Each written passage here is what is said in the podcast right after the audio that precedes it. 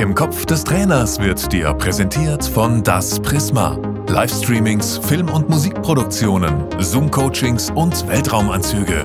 www.das-prisma.de Hallo und herzlich willkommen zu einer neuen Folge und zu einer neuen Saison der vierten bereits, bei und mit im Kopf des Trainers. Schön, dass ihr alle dabei seid. Heute mit einem ganz jungen, einem besonderen Trainer, denn Coaches, die unter 30 sind, gibt es gar nicht so viele und erst recht nicht, wenn sie bereits in der zweiten Fußball-Bundesliga arbeiten. Er ist Jahrgang 1996, war bereits Cheftrainer in Luxemburg, Assistenztrainer in Frankreich und ist seit Winter 2022 Co-Trainer bei der SV Elversberg. Und damit hallo und herzlich willkommen an den A-Lizenz-Trainer Raphael Duarte. Hallo Raphael. Hallo Stefan. Ja, zuerst mal ganz, ganz herzlichen Glückwunsch, lieber Raphael. Ihr habt den Durchmarsch in der dritten Liga gemacht und seid erstmals in die zweite Fußball-Bundesliga aufgestiegen. Also herzliche Gratulation. ja, vielen Dank, vielen Dank. Es war auf jeden Fall äh, ja ein super, super Erlebnis, ähm, unerwartet, aber ja umso besser. Ja, um das Ganze erstmal einschätzen zu können. Also Elversberg kann man als Dorf oder als Kaff bezeichnen, wenn man ganz frech ist. Äh, das ist so klein, dass man äh, sich äh, irgendwann mit der Nachbargemeinde mit Spiesen zusammengetan hat. Und jetzt äh, besteht äh, ja die Dorfgemeinschaft aus rund 13.000 Einwohnern. Elversberg ist damit also kleiner als Hoffenheim oder auch Sandhausen. Lediglich damals in den 80ern, da spielte der FSV Salmrohr auch mal in der zweiten Fußball-Bundesliga. Die hatten so um die 2500 äh, Einwohner, also noch kleiner als äh, Elversberg. Also, wie habt ihr den Aufstieg im Dorf bei euch gefeiert? Oder bei dir zu Hause? ja, also es war auf jeden Fall äh, etwas, womit wir nicht gerechnet haben. Äh, das heißt, ähm, für, für das ganze Dorf, auch für die Region war es was Besonderes, äh, dass mal wieder ein Verein aus dem Saarland in die, in die zweite Liga aufgestiegen ist. Ähm, ja, es kam sehr unerwartet. Also der Verein hat ähm, jahrelang in der Regionalliga darauf hingearbeitet, äh, in die dritte Liga aufzusteigen. Er hat da auch einen, äh, einen guten Job gemacht, auch wenn es ähm, oft, oft öfters mal ähm, knapp dann äh, nicht geklappt hat. Und äh, es hat aber nicht viel gefehlt, um in die dritte Liga aufzusteigen. Ähm, es war dann auch relativ klar, dass wenn wir in die dritte Liga aufsteigen, dass wir in der dritten Liga auch eine anständige Rolle spielen können, ähm, weil einfach ähm, öfters die Mannschaften, die aus der Regionalliga Südwest kommen, schon ähm, auch gute Platzierungen erreichen in der dritten Liga, muss man sagen. Die Regionalliga Südwest ist schon eine, eine sehr ähm, ja, wettbewerbsfähige Liga äh, mit äh, großen Vereinen, Traditionsvereinen, ähm, Vereinen, die unbedingt in die dritte Liga zurück wollen.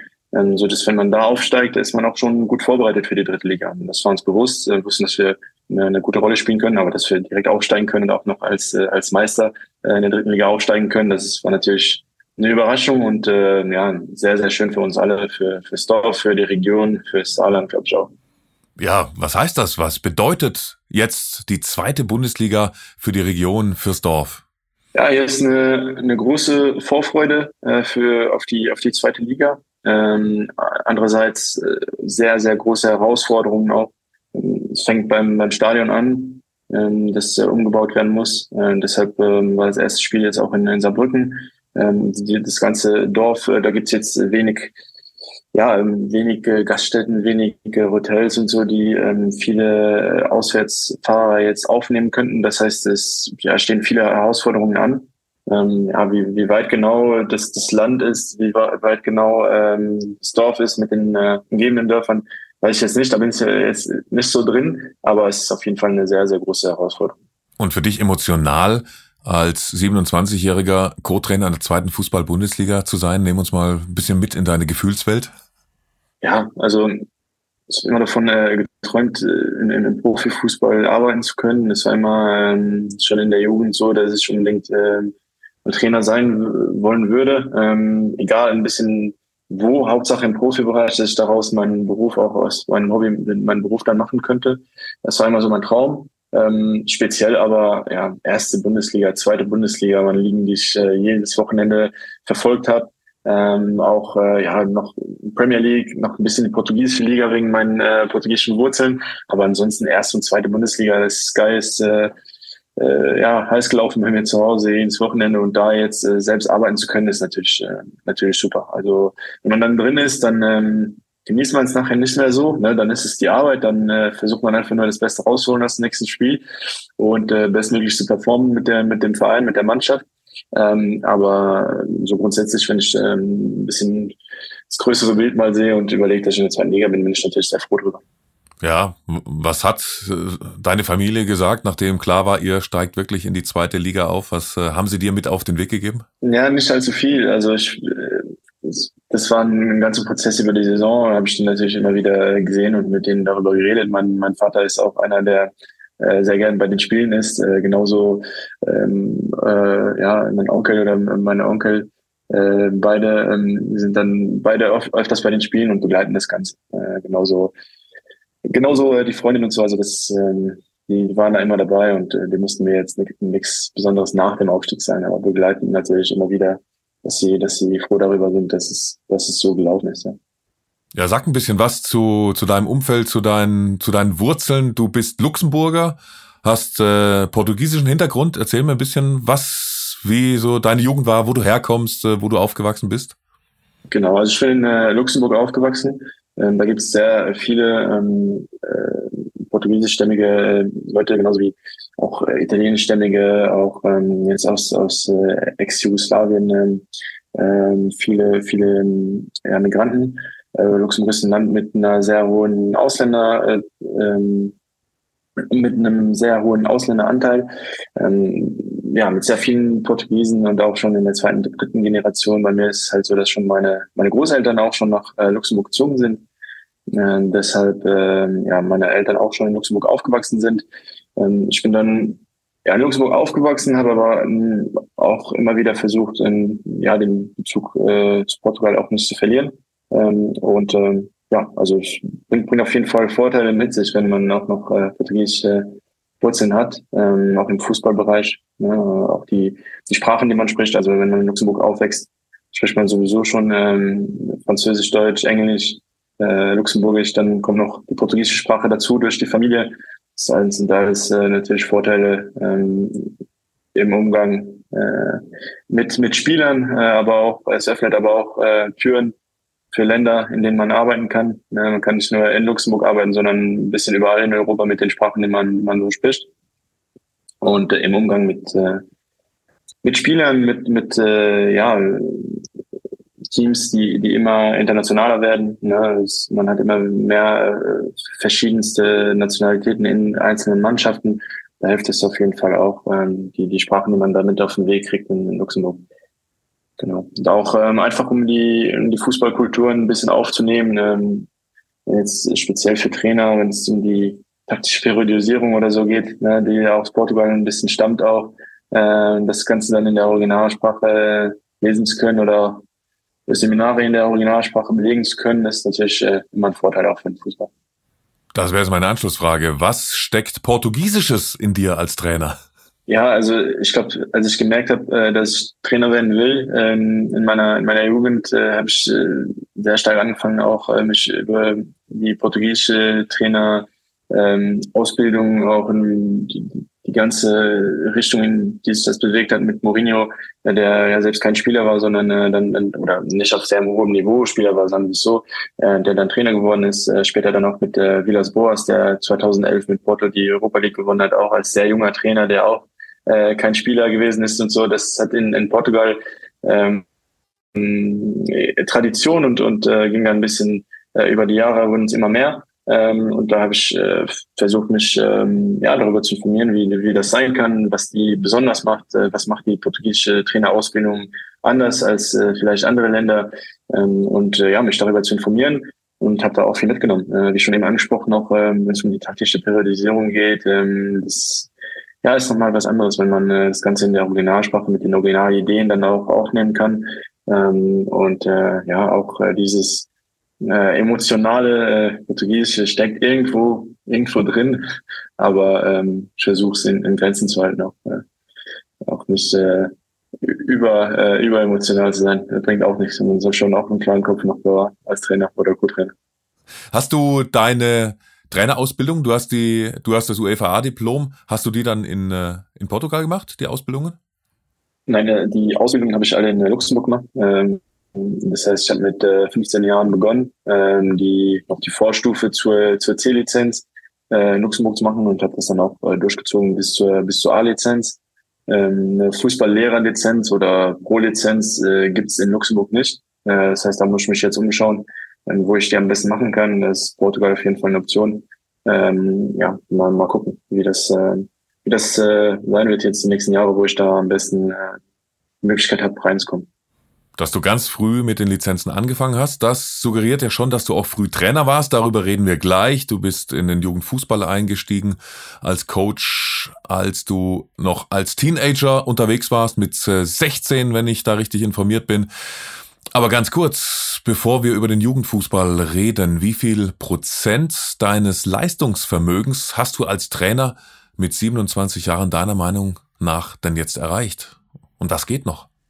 Ich hoffe mal, ich hoffe mal, dass, dass da noch einiges geht. Ähm, ich glaube, das liegt immer ein bisschen auch in der Persönlichkeit des Trainers äh, selbst.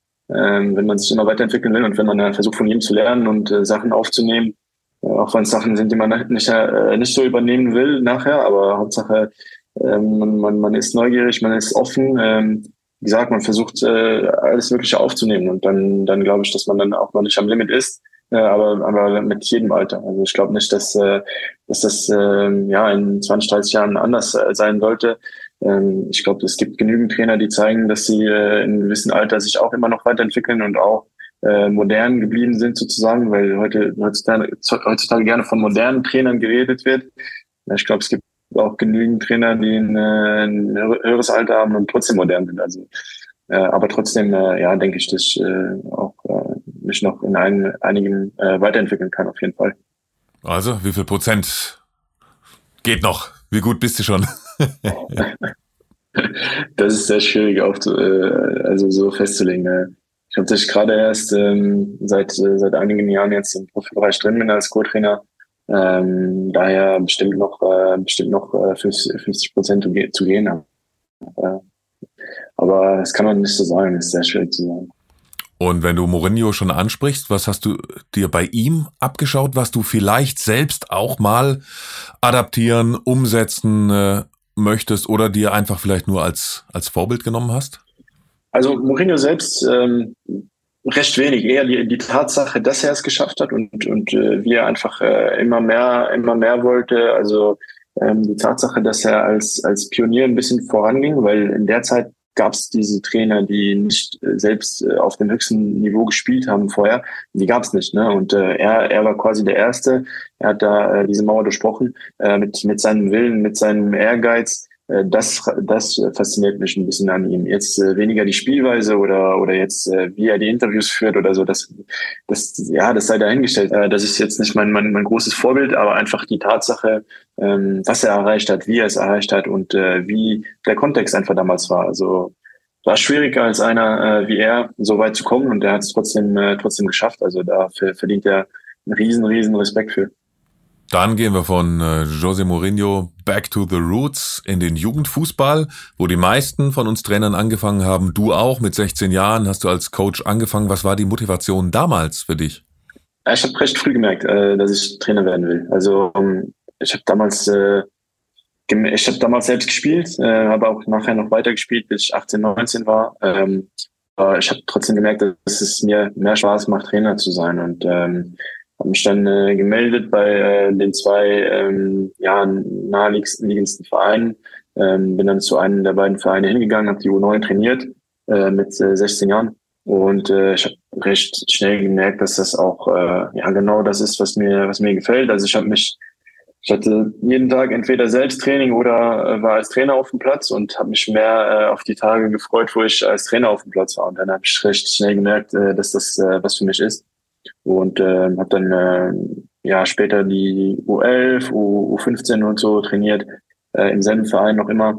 Und äh, es hat einfach riesen Spaß gemacht. Also auch unabhängig davon, äh, Trainer zu sein und äh, weil ich auch Fußball äh, geliebt habe und liebe, aber auch einfach äh, das Ganze mit den mit der Mannschaft. Äh, man sagt ja oft dann so U15, äh, das ist ja dann hier äh, C-Jugendbereich, äh, Pubertät und, und alles äh, nicht allzu einfach zu handeln, aber ganz ehrlich gesagt äh, war das äh, mit die schönste Zeit und äh, ich habe teilweise sogar jetzt noch Kontakt mit den Jungs von damals.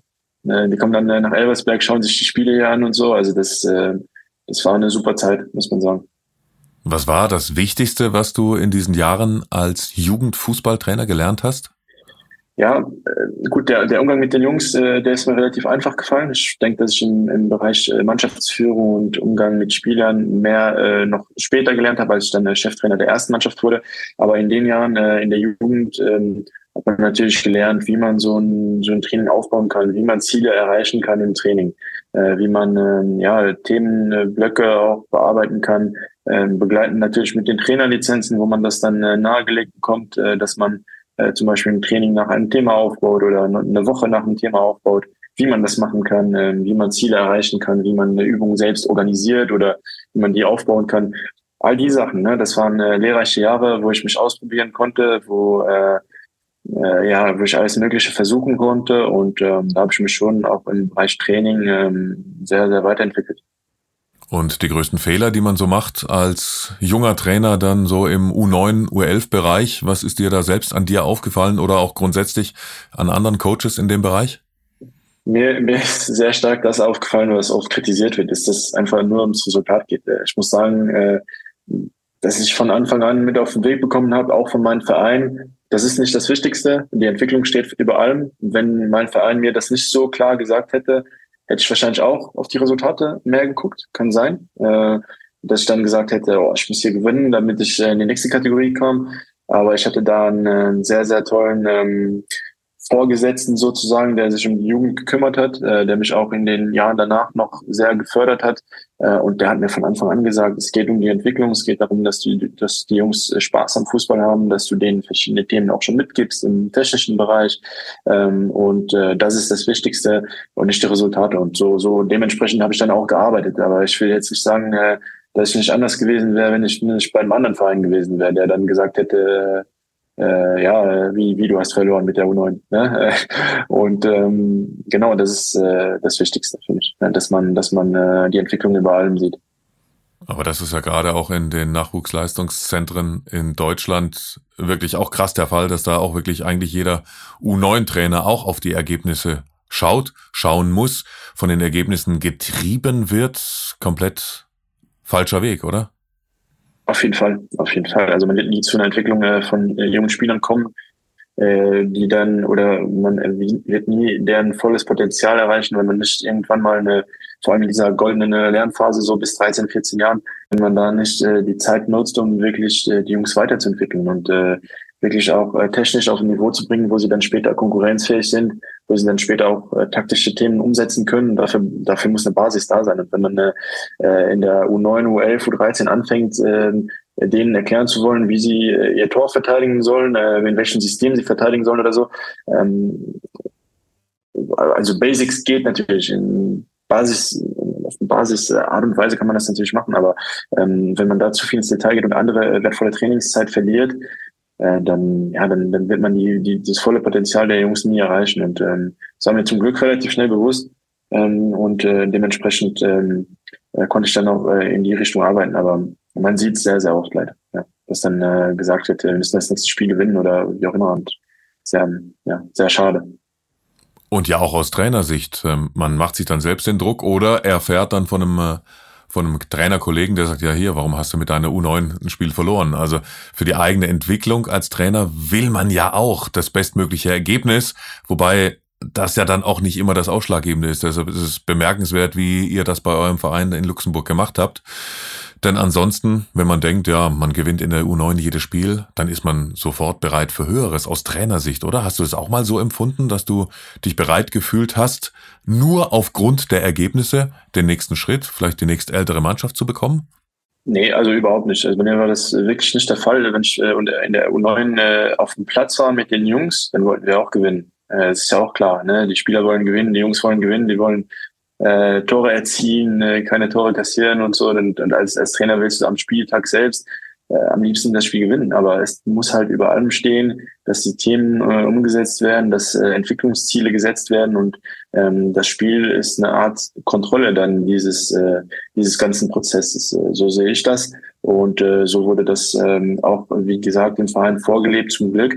Ähm, und äh, daher habe ich nicht gedacht, jetzt haben wir das Spiel gewonnen, jetzt kann ich ein Duell vor, äh, äh, ähm, kommen nächstes Jahr als Trainer. Äh, überhaupt nicht, äh, sondern es wurde mir von Anfang an gesagt, äh, so wie du es machst, machst du es gut. Äh, die Entwicklung steht über allem und äh, wir planen dann noch mit dir äh, in höheren Altersklassen nachher. Und nie, da wurde nie gesagt, du musst jetzt hier in äh, der regionalen Meisterschaft erstmal äh, Meister werden, damit du äh, aufsteigen kannst zu U11 überhaupt nicht. Und äh, ich finde auch sehr gut in Luxemburg, ich glaube, das wurde damals geändert, äh, als ich gerade Trainer wurde, ähm, dass es so ist, dass du bis zur U13, glaube ich, keine richtigen Meisterschaften hast, sondern äh, es wird alles ähm, zwar aufgeteilt in eine Art Meisterschaft, aber da wird nie irgendwo eine Tabelle veröffentlicht oder so.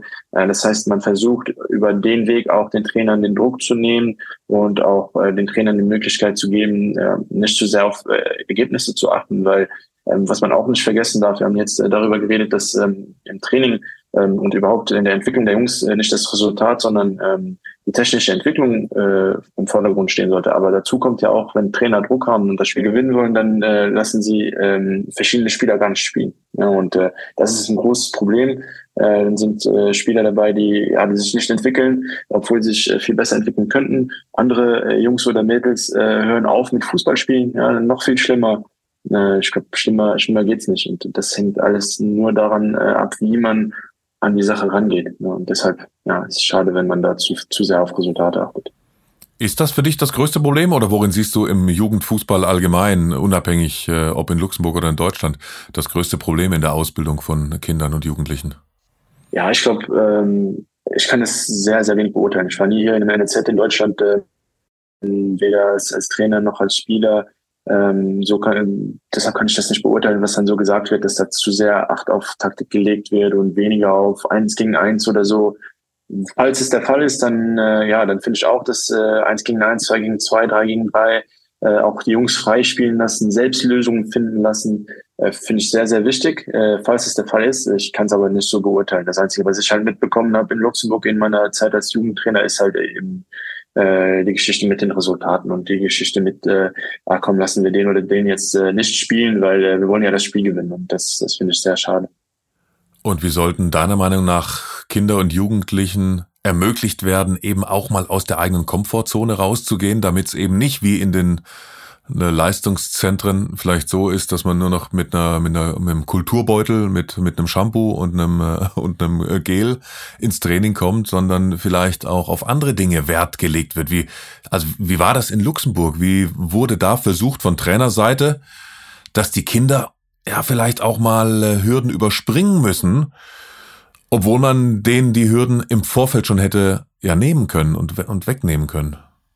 Ja, also da, das sind zwei ganz verschiedene Welten. Ne? Also in, in den NLZs äh, wird immer mehr gemacht, wird den Jungs immer mehr abgenommen, weil man halt äh, Jungs auch irgendwo abwerten will oder die davon überzeugen will, beim Verein zu bleiben. Dafür will man denen dann äh, ja mehr, teilweise auch mehr Geld geben, teilweise auch noch bessere Bedingungen geben. Und dass das auch ähm, negative Seiten hat, das ist äh, ganz klar. Äh, die Jungs ähm, lernen es vielleicht jetzt nicht so, äh, mal Verantwortung zu übernehmen und auch schwierige äh, Phasen zu irgendwo zu überstehen oder für, nicht, nicht, nicht nur Phasen, sondern äh, auch mal mit Problemen umzugehen, sondern es wird ihnen alles äh, abgenommen. Ne? Ähm, und ähm, das ist in Luxemburg äh, gar nicht der Fall. Also da ist, ist ja im Gegenteil, sondern da musste man ein bisschen dafür kämpfen, dass man äh, einen eigenen Platz überhaupt mal hat äh, zum Trainieren. Äh, gut, in meinem Verein war das jetzt äh, nicht so nicht so problematisch. Da hatte man äh, pro Alterskategorie schon auch einen Platz, aber ich kenne viele andere äh, Vereine, da, da, da mussten sich drei Kategorien einen Platz teilen. Ähm, also deshalb ist das äh, gar nicht zu vergleichen. Ähm, äh, sondern äh, es geht eher in die andere Richtung. Da musste man eher sogar ein bisschen mehr dafür kämpfen, dass die Jungs mehr äh, Privilegien noch, noch kriegen. Ne? Aber dass das hier ein äh, Problem ist in, in Deutschland, äh, ja, kriegt man, kriegt man auf jeden Fall so mit, äh, dass da den Jungs sehr viel abgenommen wird und dass das natürlich der, der Förderung der, der äh, eigenen Persönlichkeit äh, ja nicht allzu nicht allzu gut tut und äh, nicht allzu förderlich ist, ähm, um, um da Charaktere rauszukriegen. Das, das stimmt. Du hast sechs Jahre im Jugendfußball gearbeitet und bist dann schon mit 22 Jahren Cheftrainer der ersten Mannschaft geworden, also von Erwachsenen. Und dieser Übergang vom Kinder-Jugendfußball in den Erwachsenenfußball, darüber würde ich gerne jetzt als nächstes mit dir sprechen. Was ist das für eine Liga, in der du dann plötzlich diese Erwachsenenmannschaft übernommen hast? Und wie kam es dazu? Ja, das ist ähm, derselbe Verein, in dem ich schon als Jugendtrainer gearbeitet habe. Ähm, das ist die zweite luxemburgische Liga, also die zweithöchste, zweithöchste Klasse. Und ähm, der Verein war halt ähm, zwei Jahre davor von der ersten Liga in die zweite Liga abgestiegen und ähm, war dann in dem Fall, äh, als, als ähm, ich gefragt wurde, ähm, ob ich das, äh, ob ich mir das vorstellen konnte, waren die äh, gerade äh, zweitletzter in der zweiten Liga und äh, kurz davor auch in die in die dritte Liga dann sogar abzusteigen. Ähm, und äh, im Winter ähm, kam dann der damalige Sportdirektor auf mich zu und äh, hat gefragt, wie, wie sieht's aus, traust du dir das zu? Und ähm, ich war, wie, wie du gerade erwähnt hast, war ich äh, 22 Jahre alt. Das heißt, ähm, ich habe mich schon gefragt, wo liegen die Risiken, aber vor allem, wo, wo liegt auch die Chance, äh, dass dann auch, ähm, äh, wenn man das macht, wo, wo liegt die Chance, wie, wie weit kann man, kann einem das bringen? Was ist das für eine lehrreiche Zeit? Ähm, jetzt schon hier ähm, mit älteren Spielern oder viel älteren Spielern auch teilweise zu arbeiten. Und so kam es dann auch. Also es war eine, eine, eine gute Zeit. Ähm, natürlich äh, hat es geholfen, dass wir dann auch den Klassenerhalt ge geschafft haben. Aber es war auch ähm, so im Umgang mit, äh, mit der Kabine, mit den Spielern eine sehr, sehr lehrreiche Zeit. Ähm, für mich, es war nicht nur so, dass die Spieler größtenteils älter waren, sondern auch, äh, es war eine Multikulti-Mannschaft mit äh, äh, französischstämmigen, äh, afrikanischstämmigen, äh, portugiesischstämmigen Spielern, äh, auch einem deutschen Spieler. Das heißt, auch sprachlich war es dann immer so hin, hin und her zwischen äh, Deutsch, Französisch, äh, Luxemburgisch und äh, allem möglichen. Dann kommt ein polnischer Spieler dazu, der nur Englisch gesprochen hat und genau, das, das war sehr, sehr lehrreich, auch im, im Zug auf ähm, Mannschaftsführung. Ähm, das heißt, ich musste mir dann die, die, die Frage stellen mit 22 Jahren, so wie, wie machst du das? Wie, wie trittst du vor die Mannschaft? Und mir war relativ klar, äh, dass es jetzt keinen Sinn ergibt, da ähm, irgendwie eine künstliche Autorität darstellen zu wollen und irgendwie ähm, ja autoritär auf, auftreten zu wollen, sondern äh, einfach die Jungs äh, ja, zu sein, wie man ist und äh, auf, auf eine, eine andere Art und Weise versuchen äh, zu catchen, indem man ähm, über die ja über die Kompetenzschiene kommt und denen dann auch zeigt, okay, ähm, lasst uns den Weg hier gehen und äh, der ist auch gut für euch. Und äh, im Endeffekt wollen die Jungs äh, alle gewinnen. Und äh, wenn die merken, du kannst ihnen dabei helfen, äh, dann, dann gehen die den Weg auch mit. Äh, dazu kommt auch, dass ich äh, zwei Jahre vorher schon äh, kurz Co-Trainer war, äh, mit äh, 19, 20 Jahren. War ich kurz Co-Trainer auch schon bei der bei der Mannschaft, bei der ersten Mannschaft da von, von, von dem Verein ähm, für ja, sieben, acht Monate oder so. Und äh, deren Feedback äh, hat mich auch äh, sehr dazu äh, bewegt, die Aufgabe auch anzunehmen, weil die haben mir gesagt, äh, wir, wir vertrauen dir und äh, äh, mach das, äh, übernehmen die Mannschaft, wir, wir, wir werden dir den Rücken stärken und genauso kam es auch. Also da gab es im Umgang ähm, gar keine Probleme. Glücklicherweise, ich hatte auch einen äh, sehr, sehr guten Co-Trainer dabei, der vorher ähm, äh, Profispieler war, äh, der dann äh, in dem Moment 39 Jahre alt war, glaube ich. Der hat früher in Brasilien gespielt, äh, Dimitri heißt er. Äh, sehr untypischer Name auch für einen Brasilianer, aber der früher in Brasilien spielt, in, in, ähm, in Italien, in Spanien und äh, der hat mich äh, sehr gut dabei unterstützt äh, und hat dann nochmal äh, ja auch eine, eine gewisse Autorität auch nochmal ausgestrahlt ne? und hat auch äh, so hatten wir als Staff einfach äh, Respekt bei den Spielern direkt von Anfang an und äh, die Resultate haben dann natürlich dabei geholfen. Sehr viele interessante Stichwörter, die du genannt hast. Eben Mannschaftsführung als 22-jähriger Cheftrainer oder Learnings, die du hattest oder Ängste und Sorgen, die man sich vielleicht im Vorfeld macht oder auch Chancen, die man sieht. Darüber werden wir beim nächsten Mal reden. Erstmal ganz, ganz lieben Dank, lieber Raphael Duarte, dass wir dir in den Kopf des Trainers schauen durften. freue mich sehr auf Teil 2. Danke erstmal. Sehr gerne. Ich freue mich auch. Bis dann. Tschüss. Ciao. Im Kopf des Trainers wurde dir präsentiert von Das Prisma. Livestreamings, Film- und Musikproduktionen, Zoom-Coachings und Weltraumanzüge. www.das-prisma.de